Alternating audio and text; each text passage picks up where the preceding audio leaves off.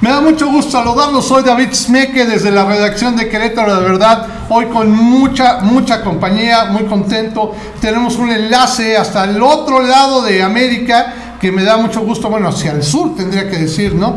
De América, que me da mucho gusto tenerlo y nos encontramos en esta ocasión con Víctor Ramírez. Víctor, ¿cómo estás? Te saludo. Te saludamos desde acá. Primero voy a mencionar los nombres, perdóname. Tenemos al contador e ingeniero Luis Miguel Galicia. ¿Cómo estás, contador? Qué Muy bien, gusto en estar con ustedes. A mí me da más gusto que estés aquí. Y tenemos a mi amigo Mark Goble, ¿eh? ¿qué tal? Si lo puedo decir bien, que también vamos a hacer una mesa de análisis y vamos a hablar de algo interesante. Y como decía, allá al otro lado tengo a Víctor Ramírez. ¿Cómo estás, Víctor? Un saludo.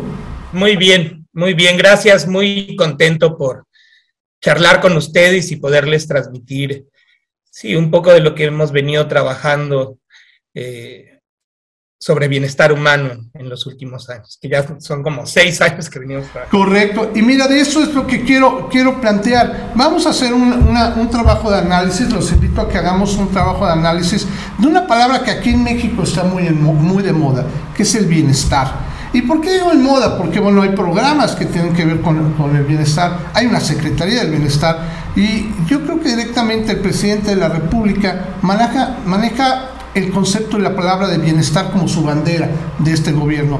Por eso veo importante que con tres personas eh, de tan alto nivel de análisis y de preparación, que yo sé que les estoy echando muchas porras, pero es real lo que estoy diciendo, podamos analizar esta palabra que decimos millones de mexicanos día a día, que es el bienestar.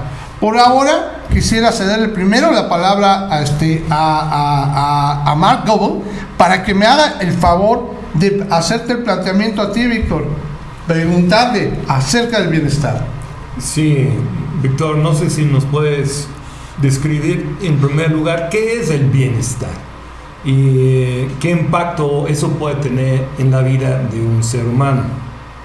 También quisiera pedirle, perdóname Víctor, que te haga también el comentario en este momento, mi querido amigo el ingeniero contador Luis Miguel Galicia.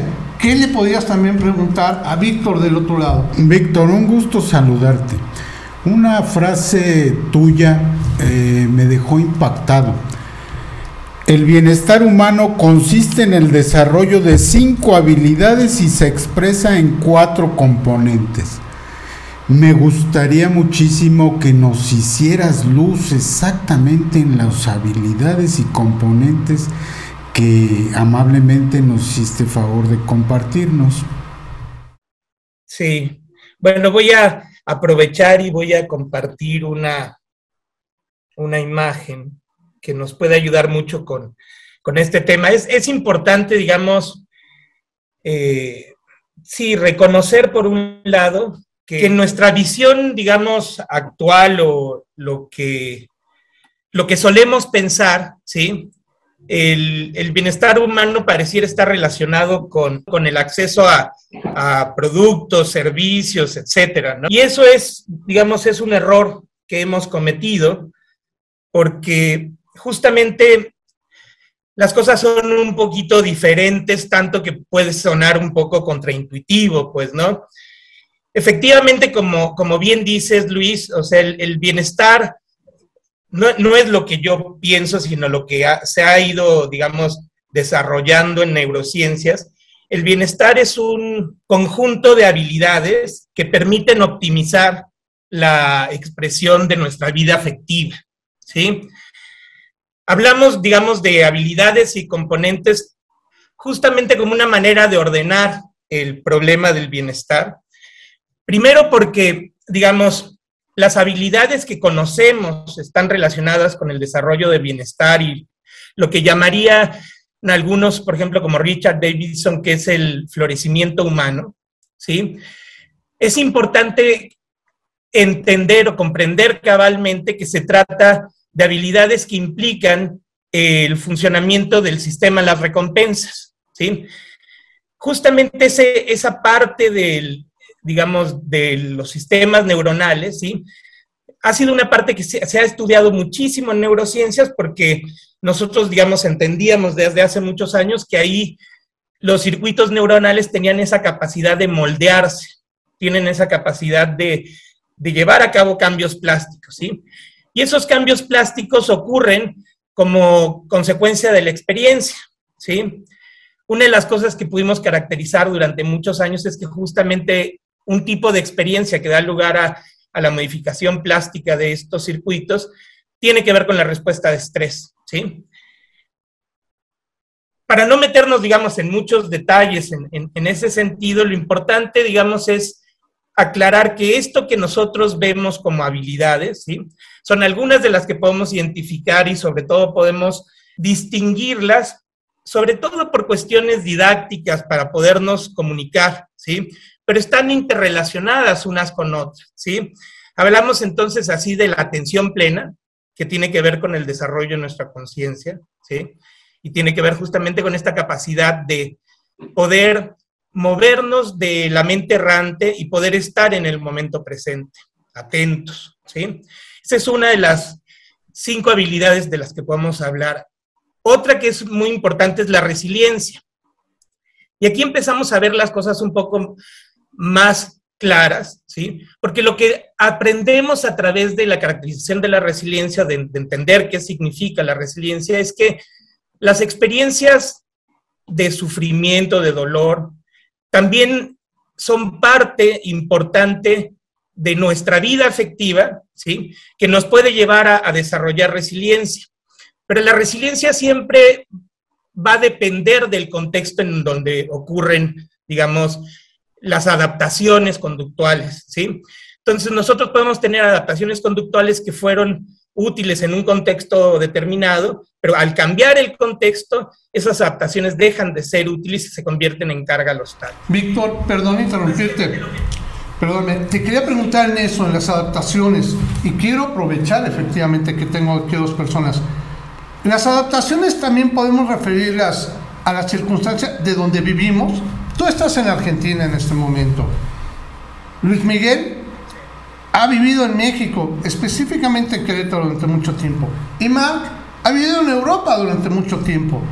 O sea, te quiero preguntar, estamos hablando ahorita de la resiliencia, de las habilidades. ¿Se puede plantear en los diferentes lugares que esté, sea como sea? ¿Ustedes qué opinarían? ¿Lo sienten igual esas habilidades? Mm, me atrevería a opinar que son adaptativas al lugar en donde te encuentres, porque no nos queda de otra.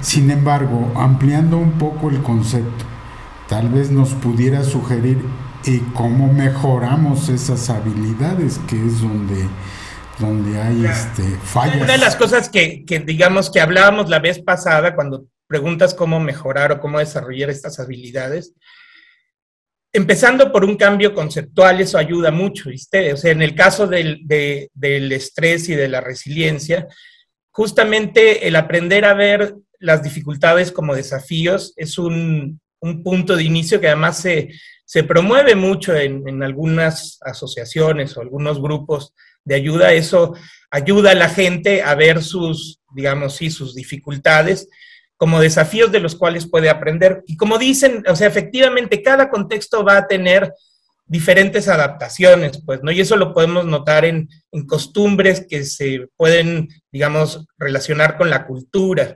De hecho, me parece que un, ejemplo prominente de esto es, por ejemplo, el consumo de chile en México. De hecho, el chile causa dolor. Aquí a a, a la gente en Argentina suelen no gustarles mucho las cosas picosas porque les duele. ¿sí? Y nosotros en México nos acostumbramos a asociar el dolor con placer, ¿sí? Es muy fuerte eso, lo que eso implica en, términos de qué es lo que está haciendo el, el, el, sistema de las recompensas, ¿sí? Y como eso hay muchas cosas. Ahora, hay que reconocer también, y me parece que esto tiene que ver con lo que le llamó mucho la atención a Luis, tiene mucho que ver el, el, sistema global de recompensas que funciona actualmente, ¿sí? Hay cosas que están globalizadas, como por ejemplo el consumo de alimentos, el consumo de bienes y servicios, ¿sí? Muchos de los cuales, ¿sí? Por ejemplo, sobre todo los, los alimentos de alta palatabilidad, se tiene bien claro descrito en la literatura, cómo estos alteran el funcionamiento del sistema de las recompensas. Entonces, no nada más van a alterar, digamos, eh, nuestra conducta alimentaria, sino que por consecuencia, ¿sí? Otras, de, digamos, de nuestras habilidades del bienestar van a estar siendo afectadas justamente cuando perdemos la capacidad plástica de, los circuitos del sistema de las recompensas. Y es fundamental porque esos circuitos son los que son relevantes para la expresión de nuestra vida anímica, que son, digamos, esto que decíamos, eh, la experiencia hedónica propiamente, la experiencia de involucramiento y poder, digamos, concentrarnos en una tarea, y la, experiencia eudaimónica, que aquí vale la pena, digamos, detenerse un poco en lo que es la, eudaimonia. Víctor, bueno, estamos teniendo un poquito de dificultad en cuanto a la comunicación. Yo, yo, yo quisiera que, eh, digo, nos estabas explicando lo que es la experiencia eudalmónica, pero también quisiera entender qué significa la palabra eudalmónica, como para poderlo referir y entenderlo, ¿no? En la eudaimonia, eh, una de las cosas que se reconoce es que las pertenencias, las cosas que nosotros poseemos, ¿sí? Son parte de los elementos simbólicos que forman parte de nuestra vida afectiva, ¿sí? ¿Eso qué significa? Eso significa que hay una presión enorme por todos los individuos del planeta por poseer territorios y hacer, digamos... En lo que lo busca, Mark, yo te quería preguntar, Ah, perdón, perdón, nada más déjame hacer una preguntita, Mark, porque me, interesa mucho su participación. Mark es, un, es un doctor en psicología, si no me equivoco. Correcto. Correcto, qué bueno que no me equivoqué, amigo mío. Este, que yo te quería preguntar, y por eso me importaba tu participación. Estamos escuchando el bienestar humano, estamos hablando de, las, de, de habilidades. ¿Tú cómo lo ves implementado en cada una de las personas? Es fácil implementarlo. Digo, suena muy bien el análisis, pero vamos a ir por la vida entendiendo estas habilidades. Pues es lo interesante, realmente en nuestro sistema educativo no está presente una enseñanza de cómo desarrollar esas habilidades, pero en realidad es relativamente fácil para manejar el estrés, por ejemplo, hay técnicas muy sencillas que puedes aprender. Yo como docente o profesor, yo veo los alumnos muy, muy estresados por la carga académica, porque no están preparados para manejar esta carga académica. Entonces hace falta este parte de enseñar cómo desarrollar esas habilidades. Es correcto. Y pues bueno, creo que para desarrollarlas primero hay que conocerlas, ¿no? Hay que saber cuáles serían. Víctor, te interrumpía y te vuelvo a, a replantear la pregunta que te hacía a, qué nos referimos con la palabra eudalmónica? Mira, justamente la eudalmonia se refiere al buen espíritu, eso es lo que significa literalmente, ¿sí? Sin embargo, digamos, en, la, en los diálogos que establecía Aristóteles con algunos otros filósofos, eh, se establece justamente esta noción de, por ejemplo, la frónesis, que es parte, eh, tiene que ver también la virtud, excelencia, pero la frónesis se me hace un concepto muy importante porque es la virtud del pensamiento moral, la sabiduría práctica o el balance entre la prudencia y la desmesura, ¿sí? Y aquí es interesante que justamente una de las cosas que reconoce tanto, digamos, la, la tesis aristotélica como eh, los estoicos, reconocen que existen, digamos, eh, por un lado, las representaciones de lo que hay afuera y las representaciones de lo que somos nosotros mismos. Esas cosas que hay afuera pueden ser cosas que las relacionamos con nosotros mismos. Y para, para los aristotélicos, esas cosas de afuera, como la riqueza, las propiedades, eh, las parejas, por ejemplo, los hijos, etcétera, son símbolos importantes para nuestra vida, digamos, nuestra experiencia eudaimónica. ¿sí? Este, este, es una experiencia de placer asociado con nuestras características que las vemos ya sean como virtudes o defectos. Debe de haber un balance. Todos tenemos, digamos, percepciones en donde hay partes que nos gustan y partes que no nos gustan de nosotros, pero justamente, digamos, la experiencia eudaimónica que, que genera, eh, sí, placer o, un placer eudaimónico es aquella que tiene un balance más hacia aquellas cosas que, que me gustan de mí mismo, ¿sí? Ahora, el problema es que ahí se han, se han metido elementos simbólicos modernos, ¿sí? Que nos hacen poseer incluso a la gente. Eso es una cosa un poco loca, pues, ¿no? O sea, nosotros no, digamos, a veces desarrollamos eh, la... la o sea, el planteamiento que estás haciendo es muy interesante. Y les quiero preguntar, compañeros, acá en México, y sobre todo porque lo quiero pensar en, acciones en México, ¿no? Sí, efectivamente, claro que nos da mucho gusto tener un terreno, una casa nueva, y ahí depositamos, totalmente de acuerdo. Pero ¿cómo podríamos cambiar las leyes para, para que no nos fijáramos en eso? Bueno, habría que recordar que somos eh, uno de los pocos países que emprendió una reforma agraria. Las bases ahí están. Ahí no existió en un principio la propiedad privada. Se defendió la propiedad comunal. Ahora ha quedado un poco desvirtuada esa figura, pero pues pudiera ser el momento de replantearlo. Claro. ¿Tú cómo lo ves, Marc? Sí, estoy totalmente de acuerdo. Pero ah, un poco, digamos, la, la, idea sería ir cambiando los elementos simbólicos que forman parte de nuestra vida eudaimónica. Y me parece que lo que, lo que menciona Mark va en ese sentido, porque los pueblos originales de toda América, de toda América, tenían esas concepciones. De hecho, Inti Guamani es un guardián de la tradición de Aguita, que es un buen amigo, él comenta que, digamos, en, el, contexto natural en el que estaban eh, los pueblos originarios de América antes de la llegada de los europeos, se concebía que la expansión del ser, ¿sí? como esta, esta relación con las cosas que, que tenemos afuera, era a través de un trato con, sí, sumamente integrado con la naturaleza, de tal forma que el, individuo se expandía a través de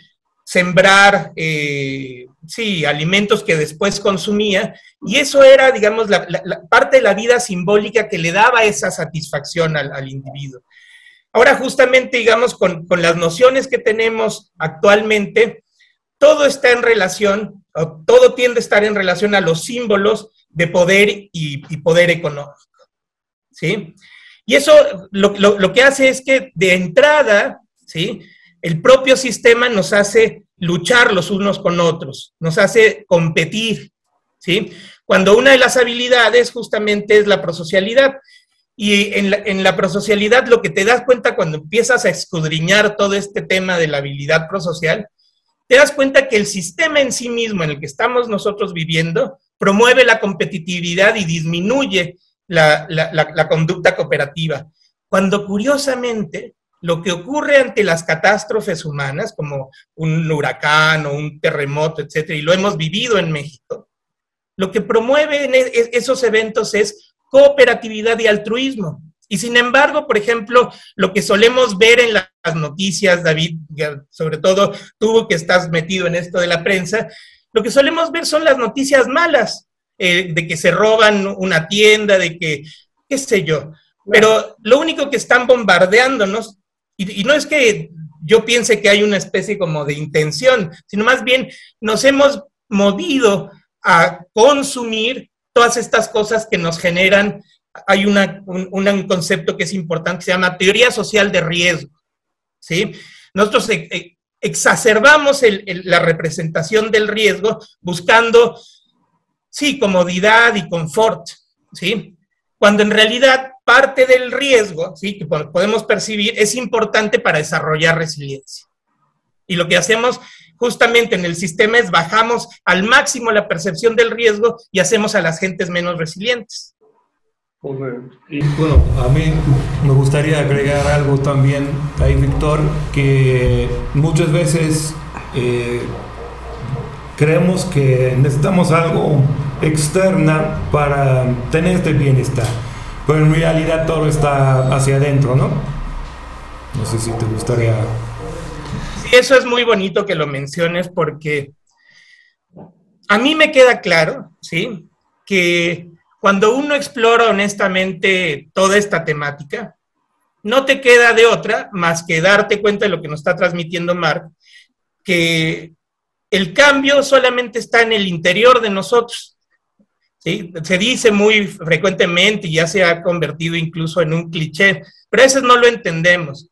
Y a veces no entendemos porque en realidad pareciera que no, no sabemos ver hacia adentro de nosotros. Y ese ver hacia adentro de nosotros, les quiero decir que no puede negar la existencia de lo que pasa, por ejemplo, en nuestros sueños. ¿sí? Cuando, cuando soñamos, tenemos una vida, digamos, consciente durante los sueños. Que, de hecho, justamente los toltecas tenían tan claro las cosas que lo que ellos hacían con sus líderes, ¿sí? que generalmente no eran ni líderes espirituales o científicos, no estaban separados, eran aquellos que iban a ser educados para liderar, tenían todo el, digamos, sí, todo el entrenamiento, como ya sea tanto militar, espiritual, etcétera. Los entrenaban para todo, ¿viste? Y en este caso, los toltecas, una de las, de las herramientas principales que utilizaban era los sueños lúcidos. ¿Sí? Tampoco hay que asustarnos, por ejemplo, de pensar que muchas de las herramientas eh, basadas en plantas, no nada más las fitoterapéuticas, sino incluso los enteógenos, tienen un valor importante, ¿sí? Los, antiguos, digamos, pueblos originarios de aquí, de Sudamérica y de allá de Mesoamérica, tenían claro que eran herramientas que se podían utilizar.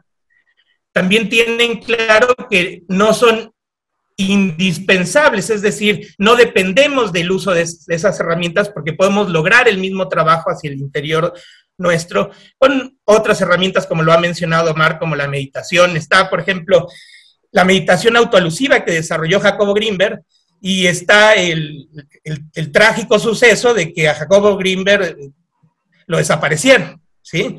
Este, y hay que decirlo con todas las letras, pues, ¿no? La, Agencia Central de Inteligencia de Estados Unidos tenía clarísimo todo el trabajo que estaba haciendo Jacob. Hay un patrón de ese tipo de sucesos, qué sé yo, está la historia de Wilhelm Reich, ¿sí? Está la historia de, Gastón Naesen, ¿sí? Son muchos y hoy, hoy más que nunca estamos, digamos, en una situación en donde necesitamos despertar, abrir los ojos y ver las cosas de una manera diferente porque el modelo que tenemos con el cual nos manejamos está destruyendo la Tierra, así de fácil. Totalmente de acuerdo, Víctor. Yo necesito ya cerrar este, esta mesa de análisis, el tiempo obviamente nos va ganando. Y uno, primero, dejar en claro, te quisiera invitar, Víctor, para más pláticas como esta, porque realmente creo que reflexionando un poquito acerca del bienestar, y más aún, como te digo aquí en México, que lo hacemos tanto, creo que iremos caminando hacia realmente lograrlo. Pero quisiera pedirles a cada uno de mis invitados, darles un minutito para hacer un análisis final y una reflexión en base a lo que platicamos hoy. Que voy a pedirle primero a mi amigo, eh, el ingeniero contador Luis Miguel Galicia, que me comente cuál sería su análisis de hoy. A, a, mí me gustaría insistir sobre la invitación que te hace David. Eh, creo que apenas tenemos un ligero panorama del tema tan extenso que te ocupa y, creo que se lo deberíamos al auditorio. Seguramente muchos de ellos están interesados en el tema y me gustaría que si fuese posible pues nos regalaras una serie de conversaciones para no dejar puntos oscuros y truncos, ¿no?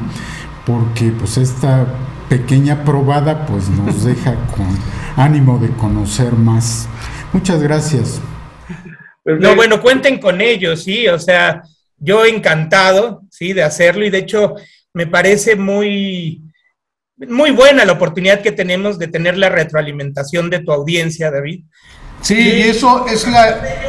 digamos, ir, ir desarrollando este diálogo. Claro. Porque una de las cosas que, que, me queda claro, y eso es algo que hemos dialogado con Mark mucho, es que hoy en día no estamos más en una situación que permita la imposición de ideas.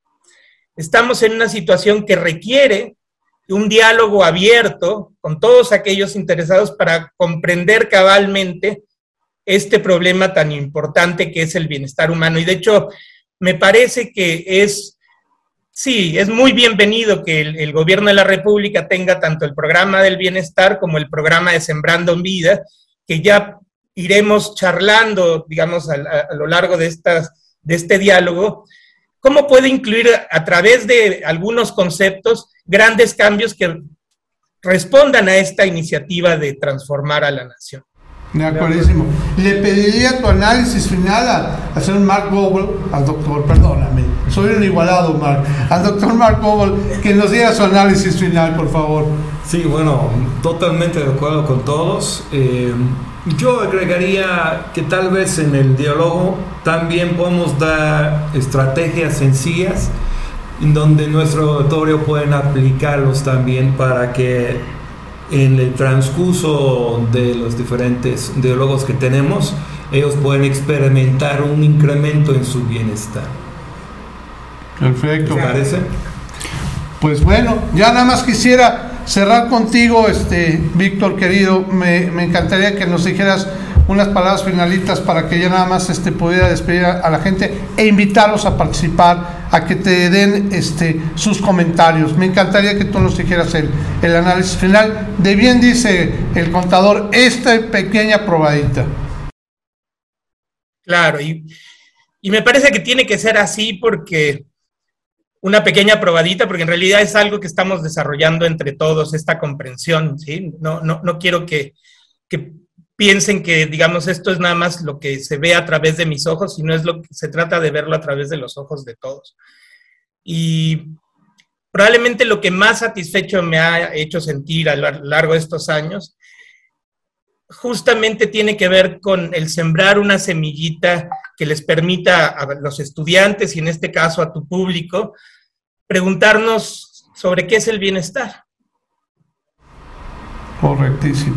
Pues correctísimo y creo que lo voy a dejar así y voy a invitar a la gente a que nos respondan para ellos qué es el bienestar. Y creo que eso nos va a ayudar a ir entendiendo también cómo lo ven las personas. Pues nuevamente les agradezco mucho, agradezco mucho desde allá, desde Argentina, Víctor, que te hayas conectado con nosotros. Muchísimas gracias y seguramente nos, nos conectaremos próximamente para una segunda parte. Al ingeniero y contador Luis Miguel Galicia, muchísimas gracias por acompañarnos en esta ocasión. Gracias por tu invitación. Un gusto saludarte, Víctor. Y por otro lado, el doctor Matt Muchísimas gracias por estar con nosotros y estás invitado para la que sigue, Mar. Muchas gracias, ¿eh? Muchas gracias y un gusto estar con ustedes. Pues muchísimas gracias. Y a mi público de Querétaro, de verdad, les agradezco muchísimo que nos hayan acompañado. Les pido, en serio, ayúdenos con sus preguntas, ayúdenos con sus comentarios. Por favor, indíquenos de qué forma ustedes ven el bienestar, qué es para ustedes el bienestar y que lo podamos compartir con Víctor y nuestros analistas y podamos llegar podamos llegar a desarrollarlo como realmente nos gustaría tenerlo. Pues bueno, los dejo con esta invitación y les agradezco mucho que se hayan conectado con nosotros. Síganos a través de nuestras redes de Querétaro de Verdad y en nuestro sitio querétarodeverdad.mx. Muchas gracias y hasta luego.